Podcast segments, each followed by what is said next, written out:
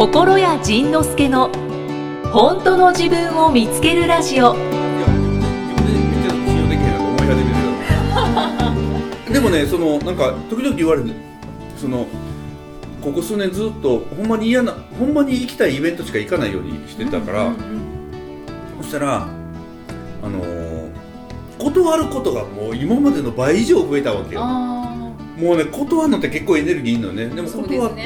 うん、だから断る。でその本もらってもそんなに面白くなかったらもう面白いって言わないようにもいろんないろんなことをねできる限り正直にするようにしたのよ。そしたらやっぱりねほんまねめっちゃ族にとってーはめっちゃええって言わないのははん結構なパワーがいるわけ。でそのお誘いいろんななんかイベントのお誘いとかいろんなものもらってもほんまに行きたいテンションが自分があ行くって思うやつしかもう行かへん、いうんうん。もうなんかこんな行きませんかって言われた時に手帳を開く時にこの日埋まってますようにって思うようなそのイベントあるやん。あるやんって。残念ながらあります。そうそうそう、はいで埋まってたら「あごめんここの日あれがあんねん」みたいなうんなんか大きな顔して断れるみたいな。でも「あねそのこの日空いてますか?」って「空いてるわ」どないしよそううどないしようと言った時に「ごめん行かない」って断るようにしてんのね今はね。その時は理由をつけるんですか？正直にちょっとゆっくりしたいんで。そうそうそう、えーゆっくりしたいしあのあごめんそんなテンション上がらないからっていう。ああ正直ですね。うん。だって自分がそうそういうことを世の中に発信してる以上自分がまだ嘘ついてたらもうそんなほんまただの嘘つきになってしまうからだからあごめんちょっと気が乗らへんで気が乗ってても直前になって気が乗らなくなったらもうごめんって断ったりもすんねそれをねそれだけはちょっとあのもうこれはもうもうほんまねやっぱりいろいろ言われるわね、言われるんだけどそこはね忠実に行こうと思ってそこはねちょっとそこはちょっと頑張ってんねん。でそうするからこそちゃんちゃんと断るからこそ行くイベントは本当に楽しいんだっていうのは分かるらしいのよね。だから、あのイエス・ノーをはっきり言う人だからこそイエスって言われた時のその喜びが余計に大きいって言われる。言言ってくれるよね。はいはい。今話聞いてて、うん。そう小倉井さんが忠実にそれをしていて自分の中で何か変わったことってありますか？あえっとねその自分が嘘ついてた頃は他人も嘘ついてんじゃないかって思ってた自分がそんなに行きたくないのにあ楽しそうとかって言ったり、うん。そんなに美味しくないのにあ美味しいって言ってた時は自分が何か誰かに紹介したりこう連れて行った時に楽しいって言われたらえほんま楽しいのかなみたいなうん。そういうあの疑いがあったよね、自分がすることで、まあ、向こうのことも気にならないというか。そうそうそうそうそうそう。もう自分は正直であればいいわと。あまあその人がまああの正直に言えない言えやっぱり正直に言えないやん。怖いもんね、ーうんだから、はい。だからそれでその人がもし嘘でお嘘とかお愛想で楽しかったとかあの美味しかったって言ってもまあそれはそれでもだってやっぱりね悪い方の評評判というか感想って言いにくいから仕方ないなと思うんだけどね、うん。うん、だからそこは一番大きく変わったよね。うん。じゃあつまりは楽になうん楽になる楽になる楽になる。あで面白いのがそれと言いながらやっぱ人間社会で生きてるから、ーうん。その気が乗らないけど行かざるを得んことも当然あるわけよ。そうだそれもそう聞きたいって今思ってました。ああそうなのね、はい、で私もよくうん。イベントとか何かに誘われるんですが、うん。まああのそれに行ってたら、うん。私がこう紹介したいイベントとかに来てくれるかなとかなんあかあそうやね。その打算的なそうそうな損得的なね、はい。あるよね。はい。で僕ね損得はできるだけ考えるようにしててでもなんか人うんと気は乗らへんけどその人だから行くっていうやつもあるのよね。だからうんその人が提供するイベントだから全部楽しいっていうわけじゃなくてその人が提供するけどうーん僕ねパーティー嫌いやねああそうなんですね。こう見えてパーリーピーポーじゃないからあだから講演会とかをそっと聞きに行ってそっと帰るぐらいならええんやけどパーティーって言ったらなんかしかも着席パーティーとかでも逃げられへんやん。うんうんうん。だからそういう時は気が乗らへんねん。もうパーティーというだけで気乗らへんねん。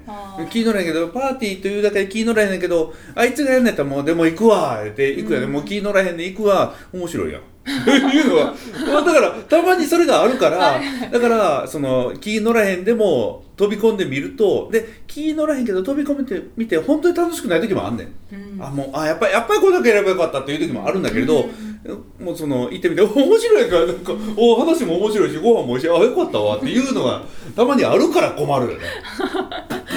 もうそうですね。それ分かんないですよ、ね、そうわかんない。だからだからそれはもう損する覚悟で飛び込んでみるしかないよね。あー。だからたまにはその人付き合いぐらいそんなうんたまには。だから基本は好き嫌いできちんと選ぶけれど時々そこにグレーを混ぜてみると意外なことに面白いっていうのがやっぱあるからね。逆に面白いと思って気が乗るって言ってみたらおお気はそんなあ気乗ったけど降りるみたいないうのも当然あるしね。はい。だからそんな、そんな全てがええ感じにはいかへんよね。うん。っていう話やね。うんうんうんうんうん。そうか。やっぱり損得考えてっていうのは優先にしない方がいいですうん、そうやね。よそのとこ考えてねやったらねなんかその目の前はね得するけどね後々なんか最終的には大損してるよね。うんうんうん。はい。ありがとうございます。いい話やったんちゃうそうなんです。しかも具体的でした。そうやね。じゃあ感想をうん。またご紹介します、うんえー、由美子さん。はい。51歳女性の方です。おなんか年齢層だんだん上がってきたね。そうですね。でも僕より年下やからね、ああそうですね、うん。えっと120回の感想です。120回。ほう。120最近回はえっとなんかリア充を見ててイラッとしませんそうそうそういう話だったと思います。はいはいはい。はいえー確かに仁さんの旅行記は読み飛ばしていました。うん。仁さんの考え方が好きだから、うん。大丈夫頑張らなくていいっていう文章だけ読みたいです私は。へえ。あとイキさんと秘書さんが苦手な人はいるけど嫌いな人はいないっていう言葉。苦手と嫌いは同じだと私は思います。自分の心の中をよく覗いてみたらそうだと思います。私は小学生の頃友達の悪口を母に言うと怒られました人の好き嫌いはいけません。誰とでも仲良く。子供心に誰とでも仲良くできるわけないじゃんと思ってた、母だって近所の人親戚の悪口をよく言っていたのにうん。自分のことは棚にあげるんだって。嫌いは嫌いでいいと思うんですけどね。おということであの棚にはあげないんでいいんじゃないですかっていうことです。君らは答えなあかん。はい、はほなわしちょっと休憩でコメント読んどくわ。い、メインのじいさんが休憩って。なんで質問は君らに届いてるうのんまあ質問というかそうですね感想ですね。苦手な人はいるけど嫌いな人はいないって言ってましたよね。でも今思い思っても苦手な人を嫌いなわけではないなってやっぱり思う。苦手な人を嫌いだからいい人だけど苦手。うんうんうん。それもある、うんうんうん。ありますああります。ります。やっぱりなんか別な気がする。違うのかな。うん。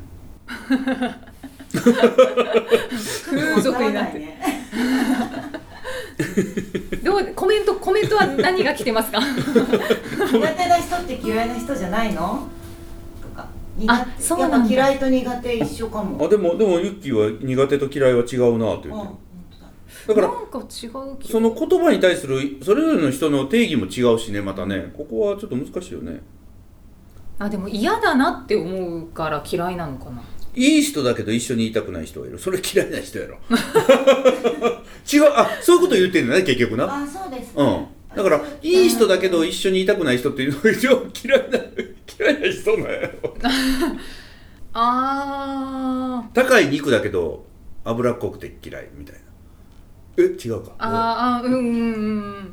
そうですね。別な気もするけど。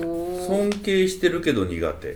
うん苦手だけど意地悪とかはしたくないし不幸になれとかも思わなうーん。いイケメンだけどタイプじゃない。まあそれも。分からん美人だけど別にそのタイプではない。うん。はいっぱいいる。ああえっとね苦手は合う合わないじゃないかなそれは嫌いではないとあああそうそう。まさしく。まさしく、うん。ユッキユッー。キユッキー、うん、あありがとうございます。なんかすっきりした。苦手は合う合わない。で合わないけれど嫌いではない。うんうんうんそれって嫌いじゃないの？うん。難しいな。え。例えば今誰誰を思い浮かべてんの？誰？え固有名詞。ですかああそうそうそう。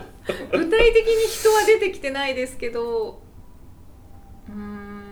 例えばねアーティストはい。で苦手なアーティスト。ものすごいうるさいとか。もうなんか自分が苦手なジャンル。とかたまにあったとするやん、うんはい。デスメタルとか。なんかもしそれが苦手ですと、はい。でそれを当然好きな人もいて、苦手。うわちょっとあれは苦手だわ。それって嫌いじゃない？嫌いって嫌悪感があるってことですよね。生理的に無理っていうやつ。嫌悪感まではいかない。嫌悪感まではいかないな、うん。だからそこにいてもいいけど私の方には来ないでっていう。それ嫌いじゃない。そうですね。えー苦手な人イコール合わないイコール一緒にいたくない。イコール嫌いではないのです。あ 音楽性は好きだけど小室達也は嫌い こういうあー、なんか、うんうんうん、はい。まあ、でも嫌いっていう言葉が嫌いなのかも私は、ああ嫌って、まあ、排除してしまうのがね、うん。うん。うんうんそれは嫌い。嫌いなんや。いや嫌いなのかもしれないですね。いやうんそうだね。あ、全然整理できない。あ嫌いと言いたくないから苦手と言ってただけなのか。な、うじゃあ一生ってことですおそうそうそうそうそうそうそう。嫌いをオブラートに包んで苦手という言葉にするのかも。あんこさん。うん。なんか嫌いはすごいはっきりしてる気がします。だから嫌いって言ったらきついからいや嫌いじゃないよ。苦手なだけでみたいな。なんか苦手な人はほや好き。ほやはあの見た目はちょっと苦手だけど。苦手だけど味は美味しいですよね。ほんならほやは好き。ホヤはまあ好き。あまあ好きなあそうなの。え？うん好き分かんなくなってきた。なんか苦手な人はあのなんだろう。喋ってるタイミングとか、うん。なんかこうずれる？だからその人とだからその人とは喋りたくないわけやんか楽しくないから。一緒にいたくないし喋りたくないよね。そうですね。でも嫌いそれでは嫌いって言うよ嫌いまではいかないんですよ。なんか なんか合わない。あそれなんか友達以上恋人未満な感じで苦手以上嫌い未満みたいなあなんかのそんな感じ。そんな感じ。なんか苦手がこうどんどんどんどんなんか積み重ねられていくと嫌いに昇格。ああそうやねそうやね、はい。だからだからどっかでもう嫌いっていうその排除レベルまでいったやつは嫌いなんよね。はいはいはい。ああなるほどなるほど、それだ。それだ。それな気がする。はい。だから嫌いを優しい表現で苦手にした。嫌いよコーヒーにクリームを入れたら嫌いコーヒーにクリームを入れたら苦手コーヒーうんうんうんうんそんな感じだと思います。多分由美子さんは認めなよってうん。言ってる感想なんだとだから思うんですけど。だからだからちょっと嫌いが苦手。うん。すごい嫌いが嫌い。うんうんうん。なだからだから嫌いのそのグラデーションの中で、うん。その嫌いレベルが低いところは苦手という言葉でこう日本語としてまろやかにしてんだよね、はいはいまその人を傷つけないとんがらないように波風立てないように。そうそうそうそうそう。あ じゃあ苦手っていうのないんですかね？英語じゃないのかな？なんかね向こうってはっきり。ここにしかも英語喋れる人間おらへんそこでその英語って何て言うのかなっていう話題を出すのどうかと思うけれど。ゴレンさん習ってるじゃないですか？いやもう諦めたもん僕。えー、本当ですか？あそうそう僕ね留学やめた。あそうなんですね、うん。もうなもうも穴口さん残念がってなかったですか、残念があるよ。みんなその勉英語喋れる人たちは残念があるよね、うんうんうん。でもねなんかね思った、留学しても僕は喋れるようになるとは限らないよ。うん。うんまあそうですね。でアナゴちゃんとか見てたらもうペラペラ喋ってるやんか、うん。あの人何年も留学行ってるからね。うん。だから喋れるわけであって、はい。我々レベルのものが 留学にいたからといって喋れるようになるか言ったらならないしというかねなんかねちょっと佐藤た。はい。あのー英語で仕事をしようと思ったら通訳の人にしてもらったらいいあーまあ。つまりうん。あの英語を得意としてるしてる人に仕事頼るために仕事として手伝ってもらうために英語を喋れない僕がいるわけよ。ただ何？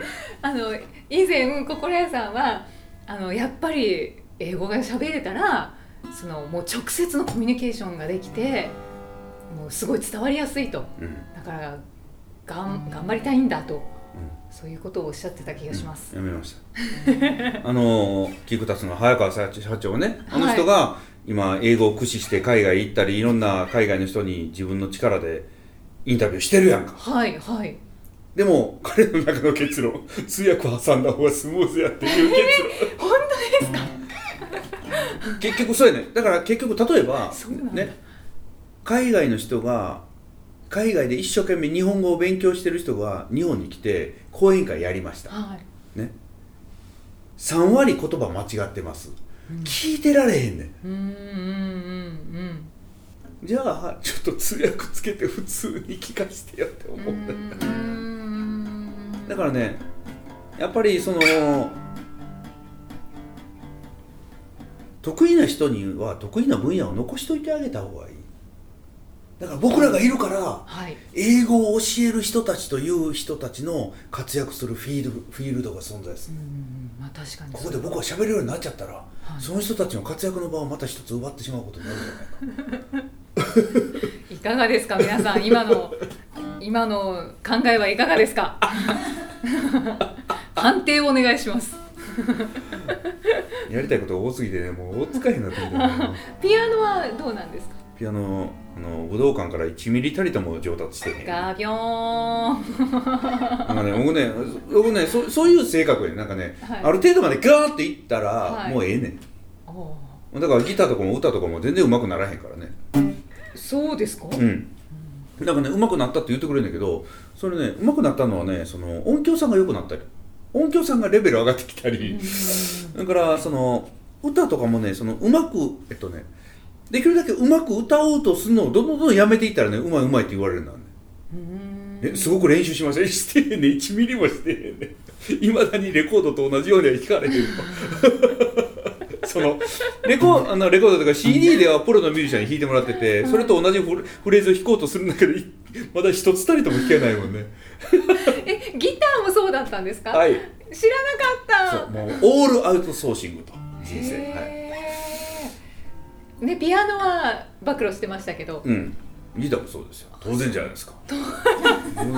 そんな。まあ潔いっちゃ潔いもうそんですけどなプロのねそのプロのギタリストと比べたら僕らもうなんか平以下やもんだってあの人らすごいよね。すごいよ。うんすごすぎて違いが分からへんぐらいすごいよ。なんとコメントをしたらいいのやら。わ かりました。そうやね。そういうことやね。だからねあのもう僕は英語喋るのは諦めた。ではい。英語喋るの諦めてえそれはね英語喋るの諦めてもう一個の大きな理由があってはい。そのニューヨーク行った時にその3人娘が行ってて、うん。その3人娘たちビタ一も英語喋れへんわけよ。でその中で一人の女の子がはい。ものすごい笑顔がいいね、うーん。そしたらねこう店員さんが注文取りに来てなんかもうね英語じゃないね。その日本語でスパゲッティありますみたいな。お 堂々と。そう「Do you have spaghetti?」じゃなくて「スパゲッティありますか?」って言うわけ、うんうんそしたらその笑顔に負けて向こうの人がこの子の言うことを理解してやろうと思って向こうの人が努力し始める。はいはいはい。で最終的になんかおまおまけつけてもらったりもするわけ。えだからそっちの方がその言語よりも結局はそういうその非言語ノンバーバルっていうその非言語の影響の方が最終的に人間としてそっちの方がいいんじゃないか。でそれを見た時にうんやっぱりそっちの方が絶対いいわと思う。そのね言語を駆使して滑らかに会話する人よりも最終的に英語全然喋られへんのに楽しいやつの方がコミュニケーション絶対取れんねんでただでバリバリ喋れる人がただの通訳として使われてしまったりするだけで結局覚えられるのはその面白いやつみたいな、確かにそうですね。ね、それやったらなんか喋れなくてもなんか面白い人間その自由にあの自分が好きなことを明確にしていって笑顔のいい人の方がいいかなということはとても思った。うん。うん。わかりました。これが僕が英語をまあまあ言いながら細々と勉強していくんだけどね。はいはい。細々と勉強していく中で最近面白いのがその本当の発音って何だろうっていうのを探るのが面白いわけよ。その例えばマクドナルド。っはい。て言うやん。マクドナルドって言いますでアメリカ行ってマクドナルド言ったら「ははーって言われる で、違うんですよね。うん、マクダーナルドそう。だからそれをね今その目につくもの全てを今ね一個一個ねその見つけた時に、あのだったら iPhone だったらなんて言うんだろう、はい。椅子はなんて言うんだろう。そのそれを一個一個この Google の英単語のアプリで調べるとそのスピーカーマークついててそしたらこの音声を言ってくれるわけ。そしたら「うん。おおこんな言い方すんの？マジか!」というものがいっぱいあるわけよ。あそしたらそのなんでカタカナにしたんって思うねんその、例えばイスタンブールあの中東のトルコっていう国あるやん。はい。ね。あります。トルコ英語でなんていうか知ってる？英語で？というかトルコが何語かがわかんない。トルコという国はなんかに存在を認識してるやんか。どこにあるとか詳しいこと知らんけどトルコっていうトルコ石とか知ってるやんか。はいターキーっていうね。タターキターキー。おー。ー どこでお前トルコにしたんや？本当ですね、えうん。トルコは日本語なんですか？知らん。何語か知らん。ターキー全然違う。で例えばロシアって言うやん。はい。ね、できっとね、あのーロシアっていうのもあれあれロシアって聞くやんか。はい。でもネイティブの人がロシアって言った時にロシアがこのロシアを待ってても違うやつが来たらね分からへんわけよ。例えば、うんロシアね。うん。こんな発音になるわけ。はい。Russia, ロ ロシア。この会話だからロシアってロシアみたいなのが出てきてももうはってねえ空耳アワーになっちゃいますね。そう。だからね今ねこのいちいち何か単語を見つけてはこの本当は何て言うんだろうっていうのをずーっと探してんの。本来の言い方は。そうそうそうそだいぶ違うんですよね日本って、うだから。こ America, あうやってまだ分からないでもね、はい。外国人アメリカって言っても分かんない。アメリカって言わなあかアメリカ。そう。だからこのやっぱりね抑揚が絶対的に違うから、うん。それをね今こうやって一個一個調べてるのが面白い。全然覚えられへんけど。ね全然覚えられへんけど全然違うんだ。その日本で言ってるカタカナは全然違うんだということを認識するだけできっと違うんだろうなと思って、うんまあ確かに。契約書。なんていうか知る英語で。契約書なんだっけ？でまあ contract っていうんだけど。 contract。でで契約書とか書類は document とか言うんやけど、はいはい。例えばじゃあ書類を document って聞いたことあるやろ？はい。これをカタカナで書くとドキュメントって大体書くやんか、うん document, うん。もうダキュメンかっこいい。トダキュメンもうどうなのかダーなのかそうそう。わかんない。でこれを外国人が突然 document, ダキュメントでダキュメントって何言った今？今何言った？何言った？でさずっと探っていったらドキュメント。ドキュメント。あドキュメント。あ書類やんか。みたいな感じなんだけどこれにこれを知らないとうんもうあかんわけやんか。あ確かに発音がわかんないと、うん。分かってる単語なのにこう伝わらなくってそで意味を理解できない。う。そういくでこれ。マクドナルド？おお。いくで全然わかんない。全なんかミスタードーナツの方が近い近い近い近いミスドみたいな。なんか。McDonald's, わかんない。そうだからこれをだからあのカタカナを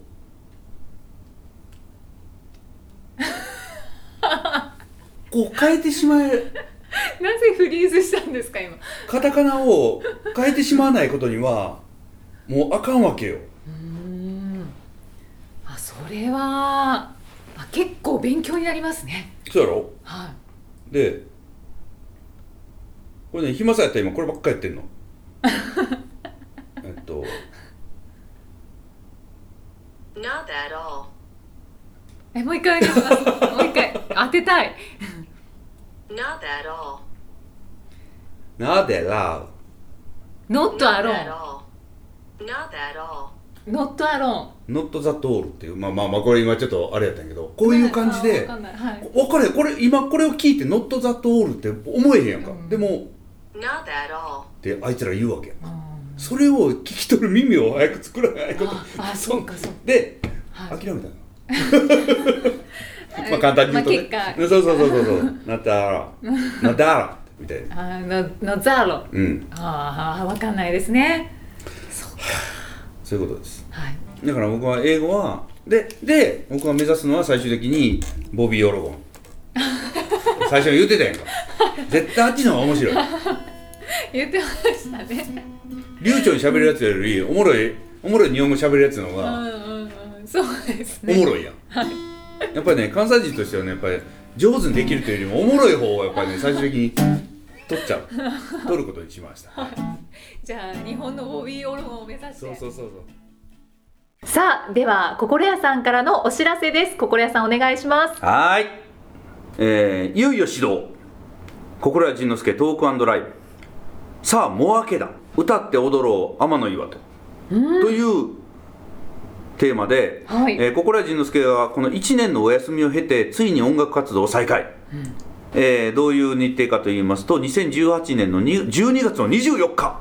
なんとこの日にゼップ福岡が空いておりましてですね。えソニーさんがやりませんかって言われて、ちょっと待って、クリスマスになるの？は、ええクリスマスイブ。やる。やるって。はい、えー、12月24日のゼップ福岡、えーこれは、ね、昼間です。会場が14時15分から。で、開演が15時から。そして続きまして、2018年の年末、土年末、12月28日金曜日、仕事納めじゃないか。おおそうだ。仕事納めが終わって、その後お掃除して、えーゼップナンバー。だから、掃除があるということを考えて、6時半から。優しい。そう。で掃除終わって家帰れる人は一回帰ってライブ用の服着て、はい。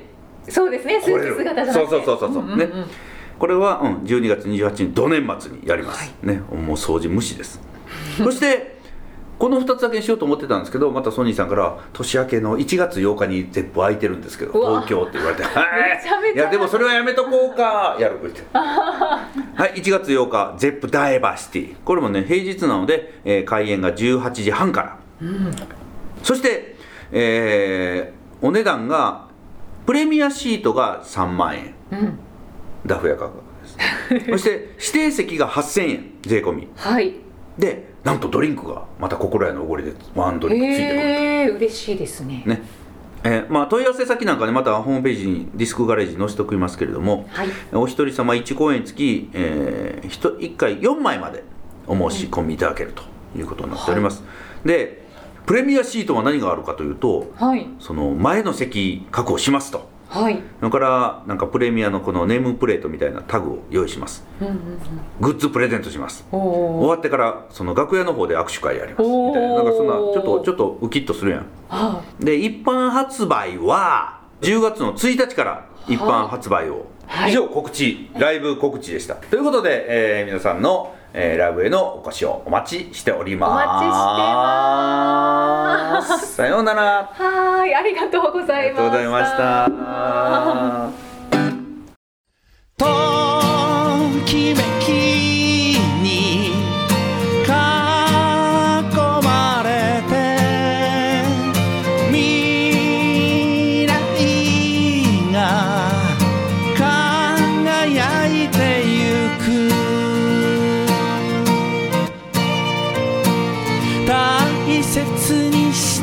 もの。ずっと置き忘れてきた。やらなきゃいけないことばかり。やりたいことをし込めて。小さな胸がドキドキ。止められないこの想い。体に聞いてみよう。忘れてた。本当に好きなものを。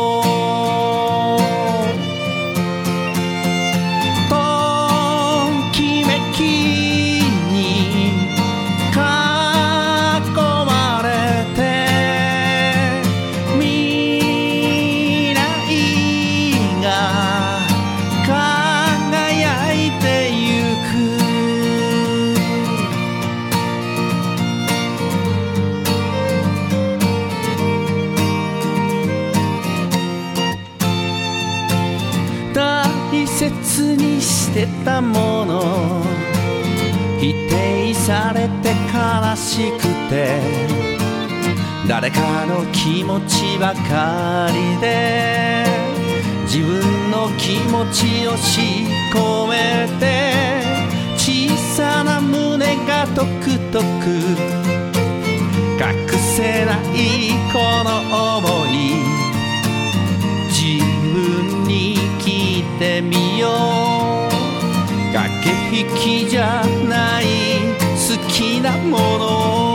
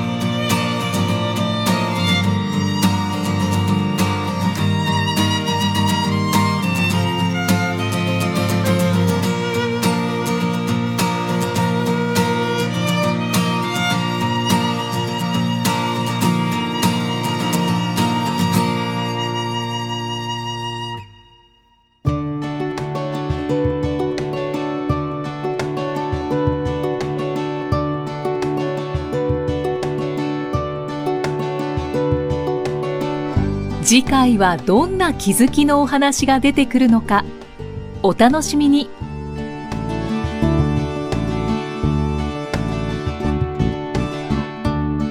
この番組は提供心谷仁之助プロデュースキクタスナレーション生きみえでお送りしました。